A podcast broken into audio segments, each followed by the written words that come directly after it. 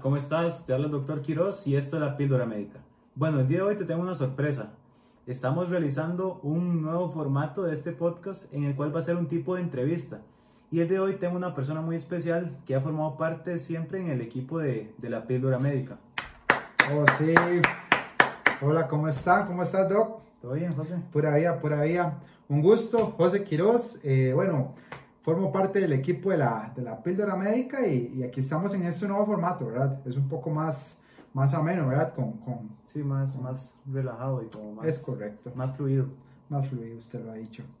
Este, bueno, Doc, eh, este espacio lo abrimos para un poco de, de preguntas, ¿cierto? Sí. Entonces, ¿Qué tema, ¿Qué tema te gustaría que habláramos el día de hoy? el tema de hoy nos los han estado preguntando mucho, es este, sobre el tema más frecuente, creo que, que, que hemos visto en, en, las preguntas, que es la diabetes, ¿verdad? Sí, sí, es una persona, es un tema muy frecuente, es una enfermedad muy, muy común en la actualidad.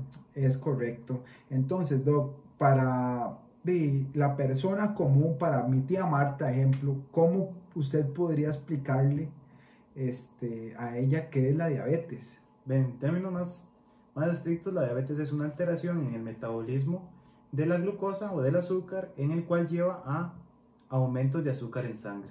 Okay. ¿Verdad? Principalmente porque hay una alteración en la hormona que hace que nosotros podamos utilizar la sangre, que es la insulina. Okay. Ella es la que, la que, como por decirlo así, domina el azúcar y qué hace con él. Sí, para explicarlo así. Cuando nosotros ingerimos alimentos, en grandes uh -huh. rasgos hay tres alimentos que consumimos, que son grasas, proteínas uh -huh. y carbohidratos, que en el cuerpo se metabolizan en azúcar.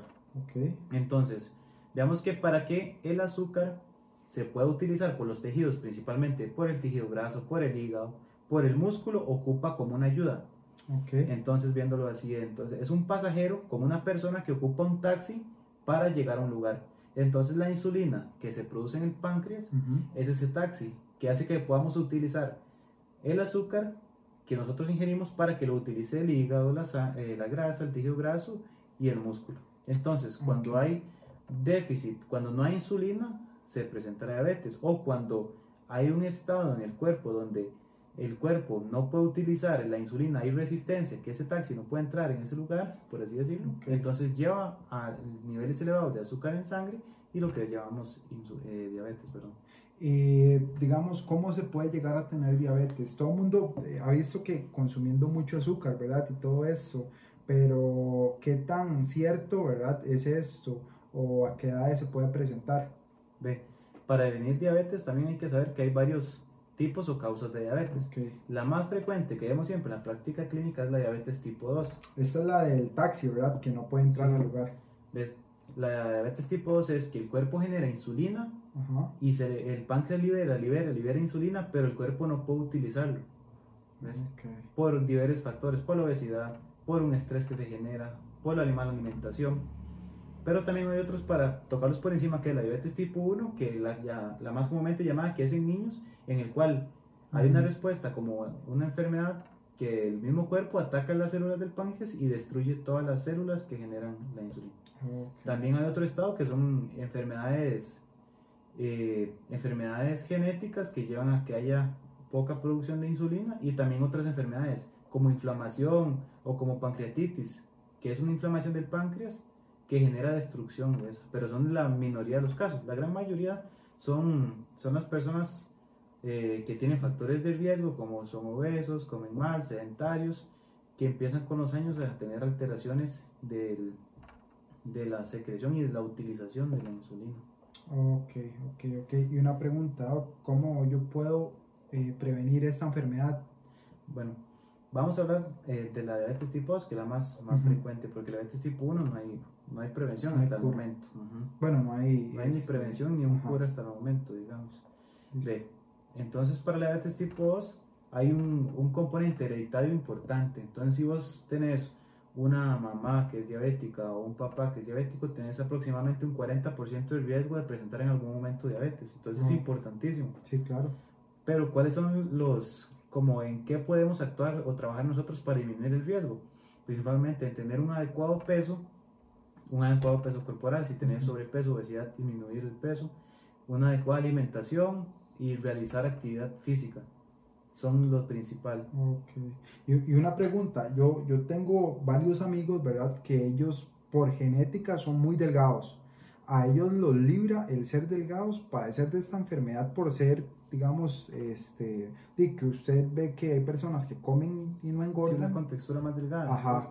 No, porque por fuera, dice, ha visto mucho en la práctica que por fuera una persona puede ser delgada y se dice que es sana, que qué dichoso, que come todo y no sube de peso, pero los exámenes de laboratorio y el estado dentro del cuerpo no lo, no, no, no, hay personas que son muy delgadas, que son diabéticas y también que tienen el colesterol y otras, otras enfermedades también eh, de aumentadas. Y eso, todo eso aumenta el riesgo de presentar problemas cardíacos a futuro, por más delgado que sea la persona. Y ahora, este, ¿qué, ¿qué síntomas tengo que tener yo para hacerme exámenes o qué tan recomendado, qué tan frecuente hay que hacerse exámenes tal vez de, de ver si tenés esta enfermedad y cuáles son? Ve, normalmente hay unos como unas tablas o que uno, unas escalas que uno utiliza para ver qué persona se beneficiaría, beneficiaría de realizar los estudios y quiénes no, pero prácticamente es, si tenés un, un papá o una mamá con factores de riesgo que son diabéticos, se recomienda que a partir de los 30, 35 años te empieces a hacer exámenes de laboratorio seriados, que eso es medir el azúcar en sangre y otros estudios. También, también en, se debe en personas que son obesas y que tienen sobrepeso. A los 30 años empezar igual a hacer los estudios. Aunque no tenga un papá o una mamá con diabetes, pero sí, con solo que tenga la obesidad, todo eso predispone. Ahora, este, ¿qué, qué enfermedades pueden venir a causa de la diabetes. Digamos que hay complicaciones. Si vos sos diabético, este, podés padecer y cómo prevenir este tipo de, de, complicaciones. Sí, claro, es una pregunta muy importante porque una persona le diagnostican diabetes, un ejemplo hoy, y me dice, entonces yo voy a quedar ciego o yo voy a perder una pierna. Y no necesariamente. Se ha visto que bueno, complicaciones vamos a ir enumerándolas. Una es que pueden tener mayor riesgo de tener accidentes cerebrovasculares o más comúnmente llamado como un derrame cerebral. La principal causa de muerte de una persona diabética es un infarto del corazón, un infarto miocardio. Otra complicación muy importante que es la principal causa de que los riñones se dañen es presentar enfermedad renal crónica o insuficiencia renal, que es el estado ya donde el riñón no funciona, ya no realiza ninguna de sus funciones y eso también aumenta el riesgo de presentar enfermedades del corazón. Otra parte importante es que tienen lo que llaman neuropatía periférica, que es que pierden los nervios y las, la sensación, la sensibilidad, el reflejo y toda la, la, la, marcha normal de los pies y pueden llevar a tener lesiones y úlceras en los pies, que una úlcera puede generar una amputación de una extremidad. También es la principal causa de ceguera en adultos eh, por la diabetes mal controlada. Ahora bien, me preguntaste cómo poder evitarlo. Sí, sí, sí. Entonces, principalmente es tener un adecuado control de azúcar en sangre. Eso lo podemos realizar con el, con el control médico que debería estar dando. Una persona que es diabética y que no tiene un control adecuado del azúcar tiene que estar viéndose aproximadamente cada 3, 4 meses por su médico y estar realizando el examen de laboratorio, siempre en, siempre en control con un grupo interdisciplinario de profesionales, tanto psicólogos como, diabet, eh, como diabetólogos, como nutriólogos o nutricionistas que le ayuden a asesorar. Ok, y, una pregunta, yo he visto que, que hay ciertos valores que uno tiene que tener el azúcar en sangre. Los valores de una persona diabética tienen que ser los mismos valores de una persona que no es diabética, este, diabética controlada, te estoy diciendo, como con su insulina suministrada, ¿cuáles serían estos valores? Ve, hay algo importante. Para una persona completamente sana, los niveles de azúcar son los siguientes, se toman 3, 4 aproximadamente. Uno es el azúcar en ayunas, o sea, ayuno es un periodo de unos 8 a 12 horas sin usted comer. Le hacen una glicemia, que es una punzada con una gota de sangre y ve el azúcar, tiene que estar menor a 100. Hay otra prueba que es que usted lo ponen a tomar un líquido con una carga de azúcar y le hacen una glicemia a las 2 horas después. Entonces, para ver cómo su cuerpo tolera esa carga de azúcar. Normalmente en una persona sana tiene que estar esa glicemia menor a 140. Y otra que es la, la hemoglobina glicosilada, que es, una, que es igual a un examen de sangre y ese valora cuál es el nivel de sangre que ha tenido por tres meses en sangre, tres meses atrás, todo el azúcar que ha tenido, y tiene que estar menor a 5.6%, ¿verdad? listo.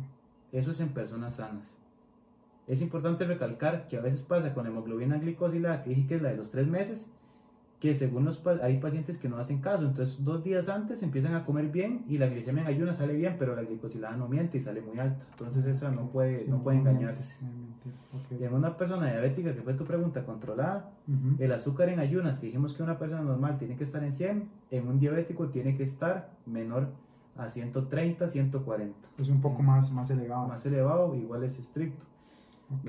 La glicemia dos horas después de comer, que vimos que era la carga, es, tiene que estar menor a 180. Y la hemoglobina glicosilada, que es la de los tres meses en un hombre joven diabético, 40, 50, hasta 60 años, tiene que estar menor a 7%. Se ha visto que si la hemoglobina glicosilada está mayor a 7%, 8, 9, 12% ya aumenta el riesgo de todas las complicaciones que vimos. Daño en los pies, enfermedad en los riñones, en los ojos, infarto. Entonces, de ahí la importancia de un control Ahora, eh, yo veo que en la población hay mucha, muchas personas que padecen esta enfermedad y lo ven como algo súper normal. Eh, ¿Vos qué le puedes decir a esta persona que tiene todos los antecedentes y lo ve como, como una enfermedad o algo que, que, que, va a tener sí o sí? ¿Qué se le puede decir a este tipo de personas, verdad? No, es importante recalcar que, que es una enfermedad en la gran mayoría de los casos prevenible. Tener los factores de riesgo, como muchas personas que un padre o una madre diabética, no, no van a decir que sí o sí vas a tener diabetes. De igual manera, si vos te has cuidado y presentas diabetes en algún momento de tu vida, no es momento tener diabetes a los 40 años que presentar diabetes a los 85 años de edad, un ejemplo, 80 años. No vas a pasar esos 20 años con diabetes y todas las complicaciones que podría conllevar.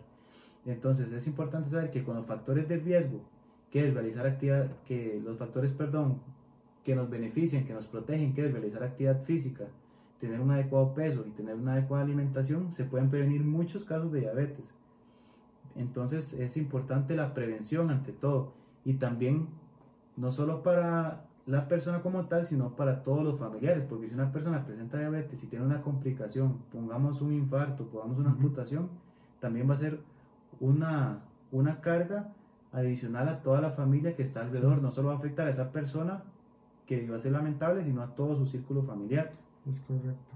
Ahora, este, con respecto a eso de, de, de, las personas que padecen diabetes, yo tengo una tía que lo que ella hace es que dice que se le baja el azúcar y se come un chocolate grande, se come un tarro de leche condensada. ¿Qué tan cierto es esto para subir el azúcar? ¿Cuánto, cuánto este, niveles de azúcar tal vez se necesiten para subirla o si necesitan o, se, o se requiere de otro, de otro medicamento o qué, pasa ahí.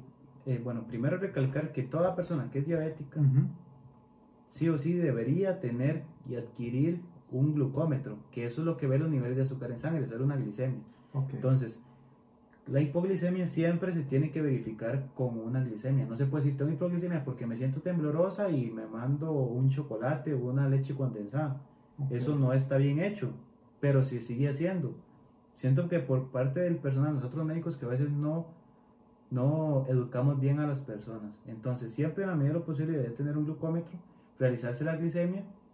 Si la glicemia sale baja, que a veces es 70, menor a 70 miligramos sobre decilitro. Pero hay personas que tienen el azúcar tan alta, que lo llevan glicemia en 200, que tienen la glicemia en 110, que es normal, se sienten baja. Ah. Pero en el punto de si tienen hipoglicemia menor a 70, entonces con solo tomarse un sobre de azúcar con agua, que es de 5 gramos aproximadamente el sobre de azúcar, o tomarse un jugo de naranja, ya tiene la suficientemente, ya tiene el, el, suficientemente aporte de azúcar necesario para compensar la hipoglicemia. No es necesario tomarse el jugo, comerse un plato de pinto o tomarse... Sí, muchas personas lo hacen, muchas personas lo hacen. Es importante que se coma siempre o en la medida posible un confite o algo dulce, no chocolates o alimentos con grasa, porque el alimento con grasa va a hacer que el vaciamiento gástrico o que eso sea más lento por el estómago y va a llegar a que sea más lento el aumento del azúcar. En cambio, es cuando se toma un jugo, como dije antes, agua con azúcar, va a hacer que el azúcar se suba en sangre más rápido y va a mejorar los síntomas. Ok, ok. Y verdad que una, una persona diabética controlada puede llevar una, una vida o un estilo de vida normal en lo que cabe en cualquier tipo de deporte, este, tal vez cualquier tipo de, de actividad física, eh, no, no, habría como tal vez eh, excepción de algunos deportes. No, sí es, sí es importante que la persona que es diabética tiene que tener un orden militar, por así decirlo, de sus alimentos, de sus desayuno, almuerzo y cena y sus meriendas. Okay. Más si la persona utiliza insulina, que es el tratamiento que algunos utilizan para compensar. Pero eso no es una imposibilidad para, para ejercer cualquier tipo de trabajo, realizar algún deporte. Todas las personas tienen que individualizarse, no los, no los diabéticos son iguales nunca, cada quien son diferentes y su enfermedad se comporta de manera diferente. Entonces cada persona tiene que tener un manejo individualizado, pero eso no quita que pueda realizar actividad física, que pueda ser una vida completamente normal, que pueda andar en bicicleta, hacer pesas, trabajar en lo que sea, siempre y cuando tenga un adecuado control, sí puede realizarlo. Ahora, esta última pregunta, ¿qué tan, ¿qué tan cierto o falso es que una persona que es diabética puede dejar de serlo? En el sentido que he conocido personas que por sentirse bien dejan un tratamiento eh, sin que el doctor tal vez se lo digan porque ellos ya se sienten bien. Eh, la enfermedad es, eh, la, la, diabetes es una enfermedad que tiene cura o siempre vas a padecer de, de, de esta enfermedad. No, la enfermedad como vimos que hay varios tipos de diabetes, la diabetes tipo 1 no tiene cura, algunos genéticos no tienen cura, okay. ¿verdad? O algunas enfermedades que dañan el páncreas, como vimos la pancreatitis, la gran mayoría no tiene cura. La diabetes tipo 2 pasa algo curioso, digamos, que hay un periodo de transición donde usted tiene el azúcar normal, okay. llama algo que se llama prediabetes, que es antes de la diabetes, que el azúcar en sangre no está normal, pero tampoco llega a los niveles de diabetes, y después llega la diabetes. En una persona que es diabética, si tiene cambios en el estilo de vida, que es bajar de peso, una buena alimentación y realizar actividad física, puede disminuir al mínimo el uso de los medicamentos, llámese la insulina, llámese pastillas que utiliza, al mínimo, casi al mínimo, casi como una persona que es prediabetes y ya no tiene que estarse inyectando insulinas. Eso pues lo el, el buen control, perdón. Es importante saber que, digamos, es muy importante la actividad física porque el músculo cuando se utiliza es metabólicamente muy activo, necesita mucho combustible, principalmente azúcar. Entonces, mientras mayor actividad física haga, utiliza mejor el azúcar y va a tener menos, menos azúcar en sangre suelta, entonces va a ser más controlado la, diabetes. Ok, pero no, no, tiene cura, digamos. Por cura como tal no tiene, sí puede controlarse al máximo. Pero una persona que está usando insulina, así que se levanta el otro día, me siento súper bien, y deja de utilizarse, eh, está mal. Sí, claro, puede tener todas las complicaciones que vimos antes.